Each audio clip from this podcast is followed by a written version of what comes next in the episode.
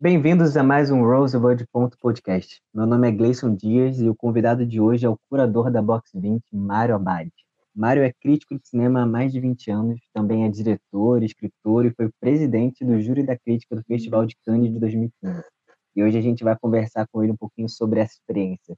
Mário, eu queria te agradecer imensamente pela sua participação aqui hoje. Muito obrigado mesmo. É um prazer enorme para a gente. Obrigado pelo convite. Sempre um prazer quando a gente está falando de cinema, né?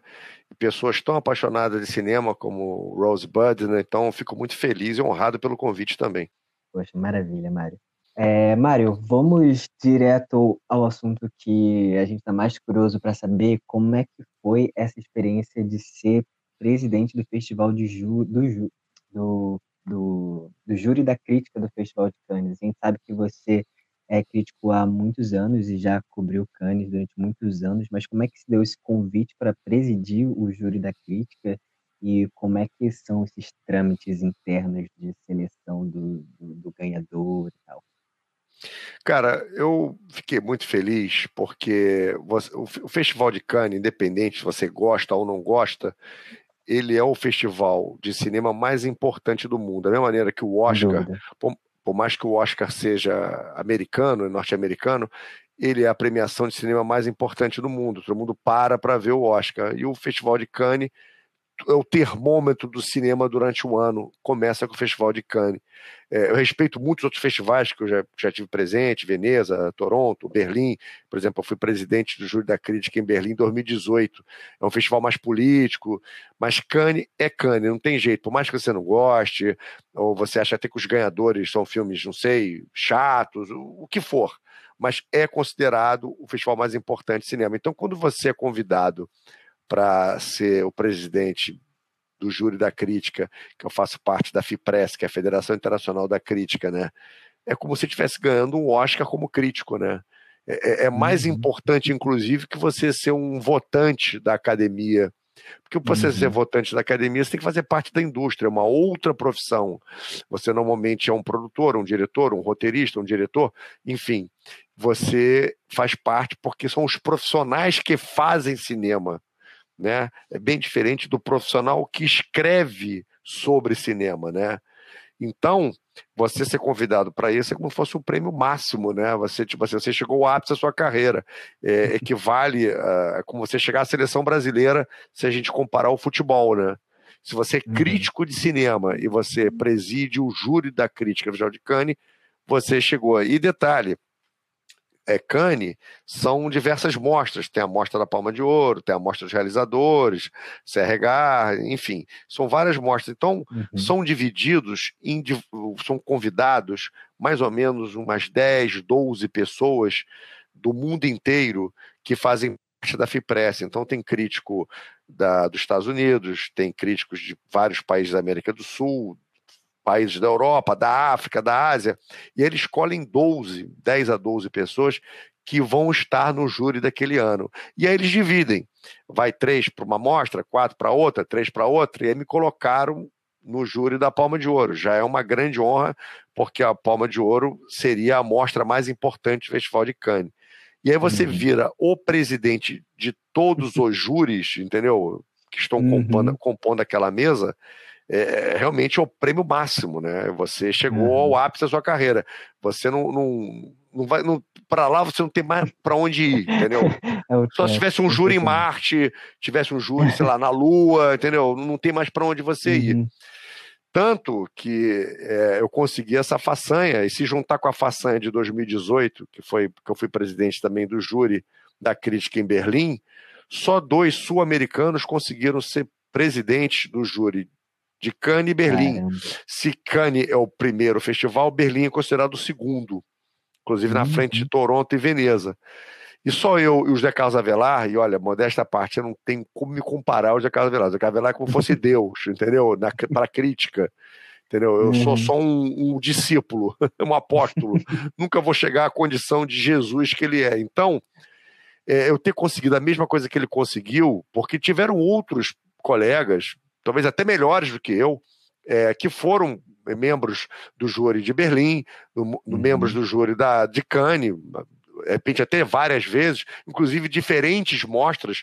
É, deve ter colega que foi da mostra realizadora, depois foi da mostra da Palma de Ouro, enfim.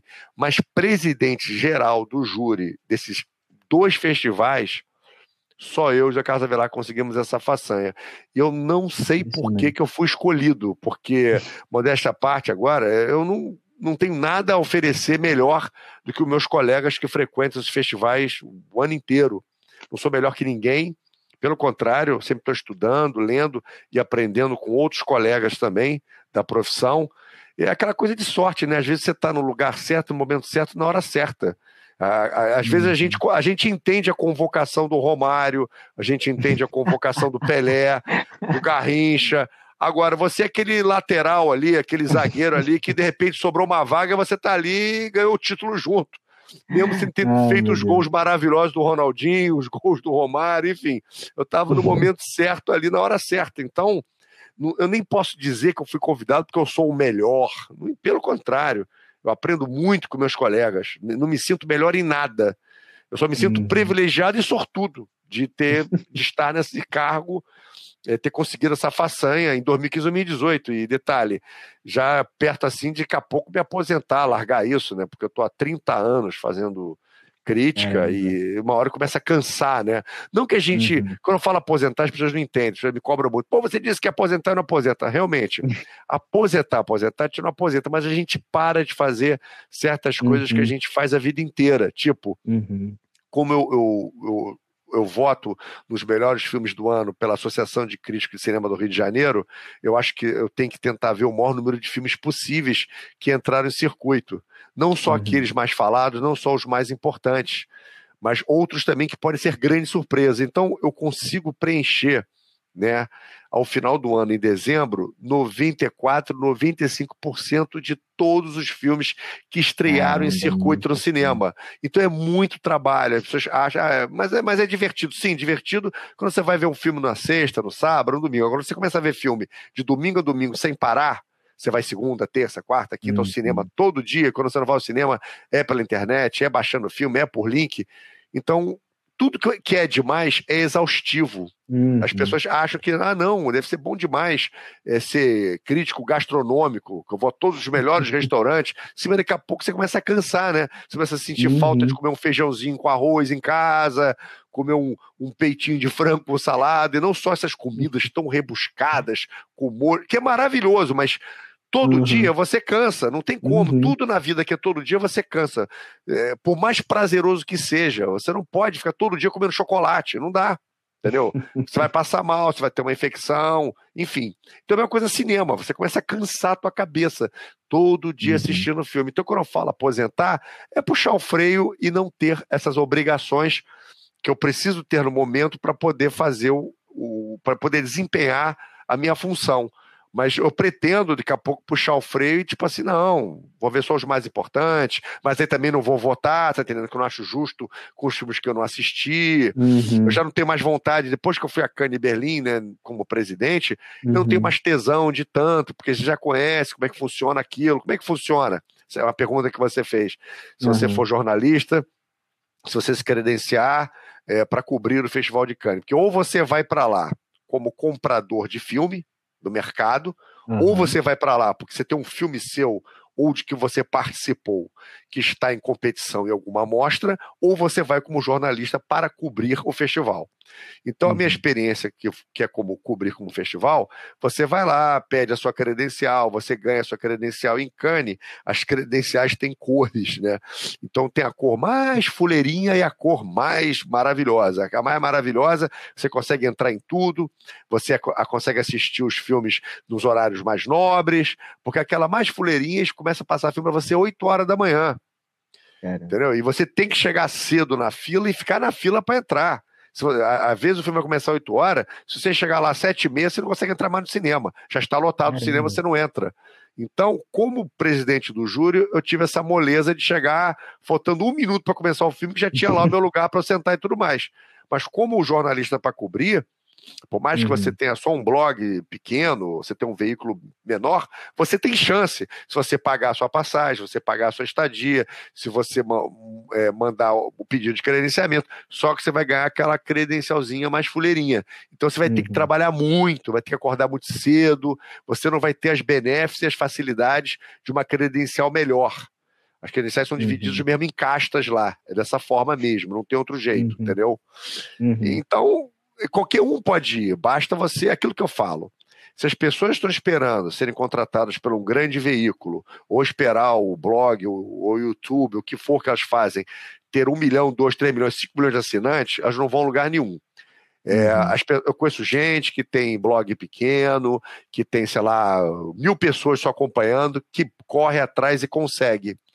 Então, basta ter força de vontade, nunca desistir. Ah, mas não consegui esse ano. Tenta no que vem, tenta no outro, tenta no outro. Uhum. Na hora que você furar a barreira e for a primeira vez, você vai a segunda, você vai a terceira, você vai a quarta, porque eles fazem o seguinte: depois que você é credenciado a primeira vez e vai cobrir o festival, quando você vai pedir o credenciamento por um segundo ano seguido, eles pedem as matérias que você produziu sobre o festival. Você tem que apresentar trabalho. Se você apresentar uhum. que você fez trabalho, que você foi para lá, assistiu muito filme, escreveu sobre muito filme, procurou participar das coletivas, procurou entrevistar a gente, viram que você foi para lá para trabalhar e não uhum. para passear e para eh, conhecer atores, atrizes, para tirar uhum. fotinho do lado, tirar selfie ou tentar entrar numa numa, numa sessão de tapete vermelho, entendeu? Se você realmente uhum. foi para trabalhar, você vai ter esse material, você vai apresentar esse material e você vai ser credenciado. É a mesma forma que acontece na Comic Con, o pessoal que é mais nerd, uhum. na Comic Con de San Diego, né, que é a principal de todas, tem várias uhum. é, filiais, temos aqui a de São Paulo também, enfim, mas mesma coisa como você pede pela primeira vez, você vai lá, vai lá, vai lá, consegue. Depois você consegue, você produz o material, você mostra o material, você tem seu lugar cativo, mesmo que não seja uma grande credencial, mas seu lugar cativo para participar dessas coisas. É assim que funciona. Então uhum. eu não tenho uhum. mais saco de pegar a credencial pequena e ficar lá me matando, sei lá o quê, porque eu já fiz isso. E depois que você vai no melhor local, uhum. você não se sente mais confortável pelo pior local, tá entendendo? Uhum. Então eu, eu, eu, eu, pretendo puxar o freio daqui a pouco, mas a experiência foi essa, a experiência foi muito boa, porque coincidentemente em 2015 o festival caiu no dia do meu, um dos, eh, foi durante 10 a 12 dias, e um desses dias era o meu aniversário, e caiu a coincidência, é, para tu ver, a coincidência que no dia mesmo do aniversário tinha um almoço Olha que coisa engraçada. Com o, o, júri oficial e o júri da crítica e os outros júris que compõem. Então, era um almoço grande, com todos esses júris, é uma mesa imensa, dividida, uhum. obviamente, não tem uma mesa para botar é, 100 pessoas, mas eram mesas espalhadas. Obviamente que você separado, porque o júri oficial são os grandes atores europeus, uhum. americanos, brasileiros, diretores. Nesse ano, por acaso, o presidente do júri oficial era os irmãos Cohen, Uhum. E, e, e, quem estava lá também era o, o Jake Gyllenhaal, fazia parte também do júri, enfim. E aí foi bacana, porque na minha mesa lá o pessoal sabia, e batemos ali um parabéns.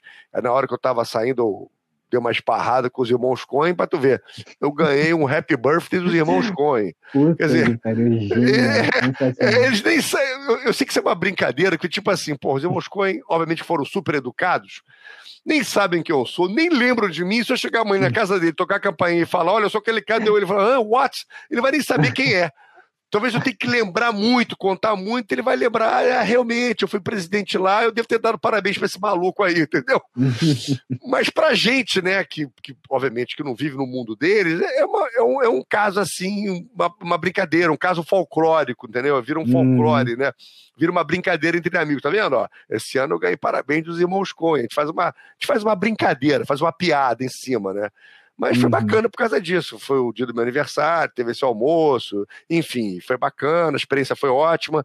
O júri foi muito bom em trabalhar, todo mundo muito tranquilo, ninguém arrumou confusão, não teve nenhum tipo de discussão louca. Ah, eu só dou prêmio e for para esse filme, para esse filme eu não dou. Então, tudo uhum. foi resolvido rápido. A conversa do júri foi muito boa. A gente resolveu todos os filmes em mais ou menos 40 minutos. Então não teve grande problema, e depois de, de apresentarmos o prêmio, e o, inclusive uhum. foi o ano que ganhou o prêmio do júri da crítica, que estava concorrendo a Palma de Ouro, foi o filho de Saul. que uhum. depois foi ganhar um Oscar. Ganhou um Oscar, né? É, exatamente. Direitinho. Ele acertou bem, porque deixa eu até explicar isso. O júri da hum. crítica, ele, é, como é que ele funciona? A gente prefere, é uma regra, mas não quer dizer que essa regra não possa ser quebrada, ela pode ser quebrada, mas a regra é o seguinte: a gente procura, procura como crítico de cinema, dar o prêmio para, para cineastas estreantes que estão no primeiro ou no segundo filme, que demonstram que vão se tornar grandes cineastas no futuro ou que têm chance de ter um nome no mercado. Então, por exemplo, uhum. esse rapaz a gente acertou, porque a gente deu o prêmio a ele e ele foi ganhar o Oscar. Uhum quase um ano depois. Então, por exemplo, é isso que a FIPRESS faz. Porque às vezes a pessoa não entende, pô, vocês deram um prêmio para esse cara, mas no mesmo ano, sei lá, tinha um Scorsese, tinha um Tarantino, uhum. poxa, tinha o David Lynch, pô, tem o Brian. Como é que vocês dão para esse cara aí? Porque o que, que, a crítica tem que fazer?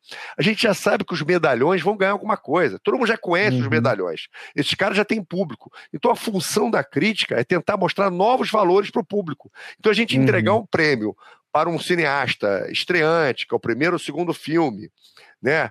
é importante uhum. para chamar atenção para aquele cineasta. Então a gente faz da seguinte forma: ah, mas se o cineasta estreante ou no seu segundo filme fez um grande trabalho, vocês dão um prêmio assim mesmo? Aí não. Aí a gente uhum. procura dar para um cineasta até que, que já tem uma tenha feito vários filmes, mas que aquele filme ali é a grande obra-prima dele. Porque às vezes um uhum. grande cineasta fez 10, 15, 20 filmes e consegue fazer a grande obra-prima dele como um 15 filme, que vai ser lembrado uhum. para o resto da vida. Basta a gente ver o Kubrick, né? Como é que o Kubrick começou, os filmes que ele fez, uhum. até chegar ao 2001, né? Até chegar ao Laranja Mecânica. Então, uhum. é, às vezes a gente dá o prêmio para um cineasta já maduro, que já tem um nome forte no mercado, mas que entrega a grande obra-prima dele, né? Então é essa maneira que a gente vota nos filmes. Isso é muito interessante. E o Filho de Saul, ele foi foi o seu, o seu favorito da competição para foi o seu voto no não. É, cara, vou te falar uma coisa. Como é que a gente faz para evitar briga também? A gente dá esse hum. conselho antes de começar. Não traga um filme favorito. Traga três é. filmes que você concorda com a sua consciência que uhum. esses filmes mereciam ser premiados. Que são filmes muito bons para estar em Cannes, né? Então, uhum. você traga um, três, porque de repente pode não ser o seu primeiro, mas é o seu segundo ou o seu terceiro.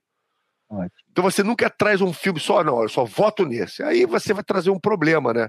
Você tem que trazer uhum. três possibilidades. Aí dessas três possibilidades, às vezes é o terceiro de um, o primeiro de um, o segundo do outro. Aí fecha, entendeu?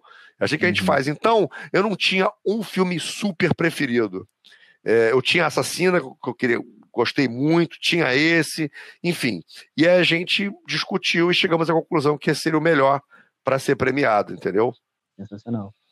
E tanto nesse ano quanto nos outros anos que você participou como, como crítico, com a credencial e tal, é, você participou da, das estreias que são ovacionadas durante vários minutos. E, vaiadas tal, também, né? E vaiadas também, são essas histórias são ótimas. Tem que é ovacionado e vaiada na mesma proporção. Tem alguma assim que Sim. te marcou, alguma em especial?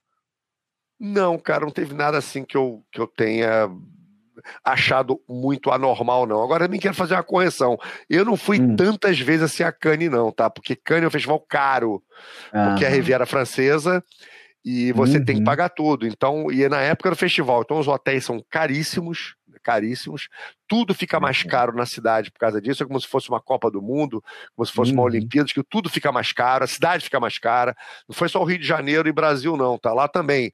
Então, se a uhum. água custa X, quando você tá lá, ela custa 2X, entendeu? Então, uhum. é um festival caro, caro, euro. Então, eu te confesso que eu não fui muitas vezes, fui algumas vezes. Então, não sou assim um um frequentador assíduo. Uhum. Ah, nos últimos 10 anos eu fui todo ano. Não, eu não fiz isso, nunca fiz isso. Por isso que eu me senti tão agraciado, que eu falei, poxa, uhum. eu nem uhum. sou um frequentador assíduo, pô, fui algumas vezes, no espaço de 30 anos. É, inclusive, teve vezes que eu fui só como espectador, não fui nem como crítico, e os caras me convidaram. Então, às vezes, quando você não, não, não tá tão obcecado em querer alguma coisa, ela cai, ela cai por uhum. acaso no seu colo, entendeu?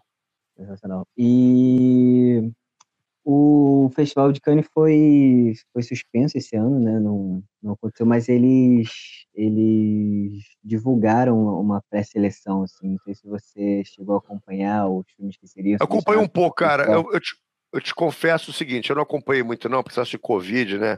É, não uhum. foi só uhum. Cannes, né? É, é, não foi. Todos, basicamente. mas o é, que acontece? É, parou tudo, né? Não só Cannes, mas diversos festivais foram suspensos, muita coisa não está acontecendo, eles estão pensando em segundo semestre, entendeu? Para alguma coisa. Cannes fez o uhum. seguinte, é, fez um festival virtual, online, né? E eles distribuíram os filmes, alguns filmes serão exibidos em outros festivais se acontecerem. Por exemplo, o Festival de Veneza está marcado para setembro. Se realmente acontecer, alguns uhum. filmes de, que foram selecionados de Cannes vão ser exibidos lá por mais ter sido exibidos uhum. virtualmente. E tipo, para tu ver, o troço está tão atrasado que tem uma lista de Cannes que chama Kenny Classics, que são os clássicos de Kenny, né? Que normalmente uhum. são filmes que foram restaurados ou documentários. Por exemplo, o Eric Rocha, nosso grande uhum. cineasta, ganhou o prêmio lá em, em Cannes, acho que foi em 2017, se não me engano, uhum. com o filme dele Cinema Novo. Exatamente, uhum. entendeu? Então, e, e eu, então é uma mostra meio que nova. Kenny Class não foi divulgado ainda, pra tu ver. Ainda vai ser divulgado. Deve divulgar daqui a hum. semana, 10 dias, pra tu ver. Né? Tipo assim, o Festival de Cannes não, não, ficou resumido só aqueles 10, 12 dias. O Festival uhum. de Cannes, ele tá rolando ainda, pra tu ver. Virtual, meio maluco. Então, eu não acompanhei muito, não, te confesso, uhum. até porque as coisas de Covid dá, dá, uma, dá uma dor tão grande, né? Porque eu tenho um bordão num dos programas que eu sou colunista, na Band News e na TV Bandeirantes, na televisão, que eu falo que cinema é para ser visto dentro do cinema. Eu tenho esse bordão uhum. que eu uhum. falo direto nesse programa de cinema. Então, é um pouco de traição eu falar isso, né? E, uhum. e consumir dessa forma. Mas aí, se você não está vendo o filme, não, tô tendo que ver, não tem outro jeito.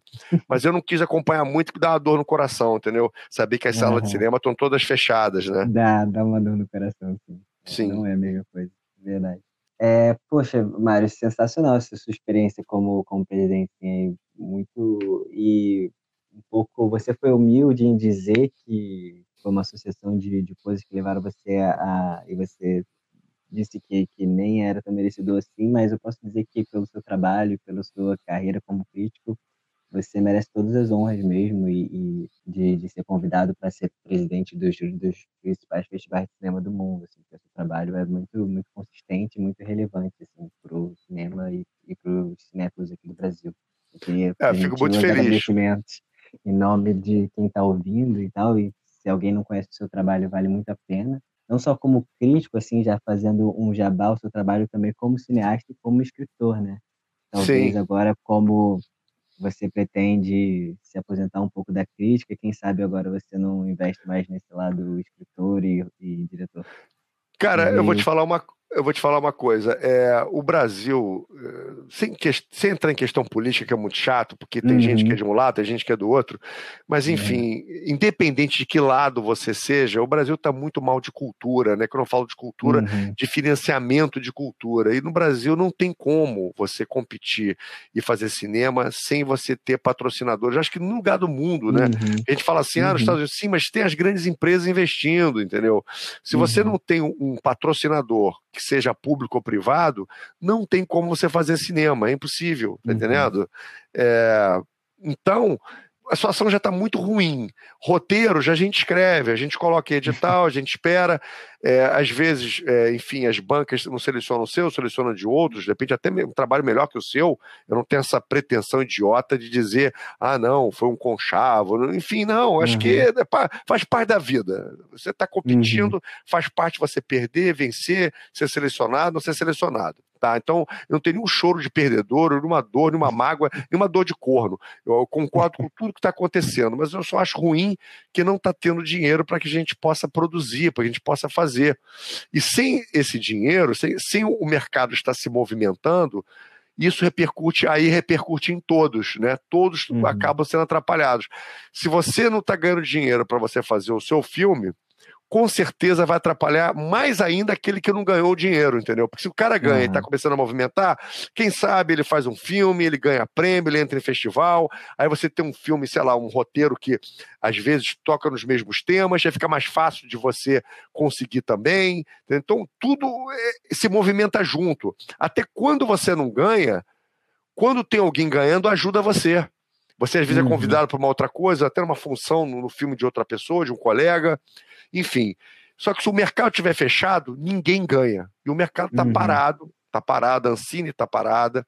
né? As coisas não estão andando, não estão funcionando, independente de Covid, isso já estava acontecendo. Uhum. Isso, não, isso não, a gente não pode dizer que foi por causa da Covid, já estava acontecendo antes. Então, enquanto uhum. isso não voltar, não tem como a gente pensar nisso. Agora, é óbvio que eu tenho muita vontade, né, depois de tanto tempo como crítico uhum. de cinema, é se puder ter uma verba que a gente possa fazer um filme, tocar um projeto, ou como produtor, como diretor, como roteirista, o que for, também como autor, até com o livro também. É, teve editora que me procurou, a gente lançou o livro, poxa, não gastei nenhum dinheiro, pô, agradeço muito as editoras que fizeram essa proposta, mas a gente ganha uma percentagem muito pequena na capa do uhum. livro, às vezes 10%, 15%, 20%, depende do contrato que você faça.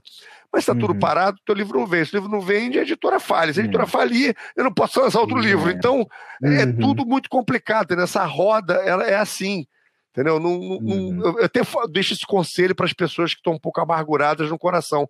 Se, cara, por mais que você tenha um ótimo projeto, que você acha que você está sendo prejudicado, se o, o, projeto que você acredita que é, é pior que o seu levou o dinheiro, Reza para ele levar, cara, porque assim, quem sabe vai chegar a tua vez. Porque se ninguém tá recebendo, você não vai receber nunca.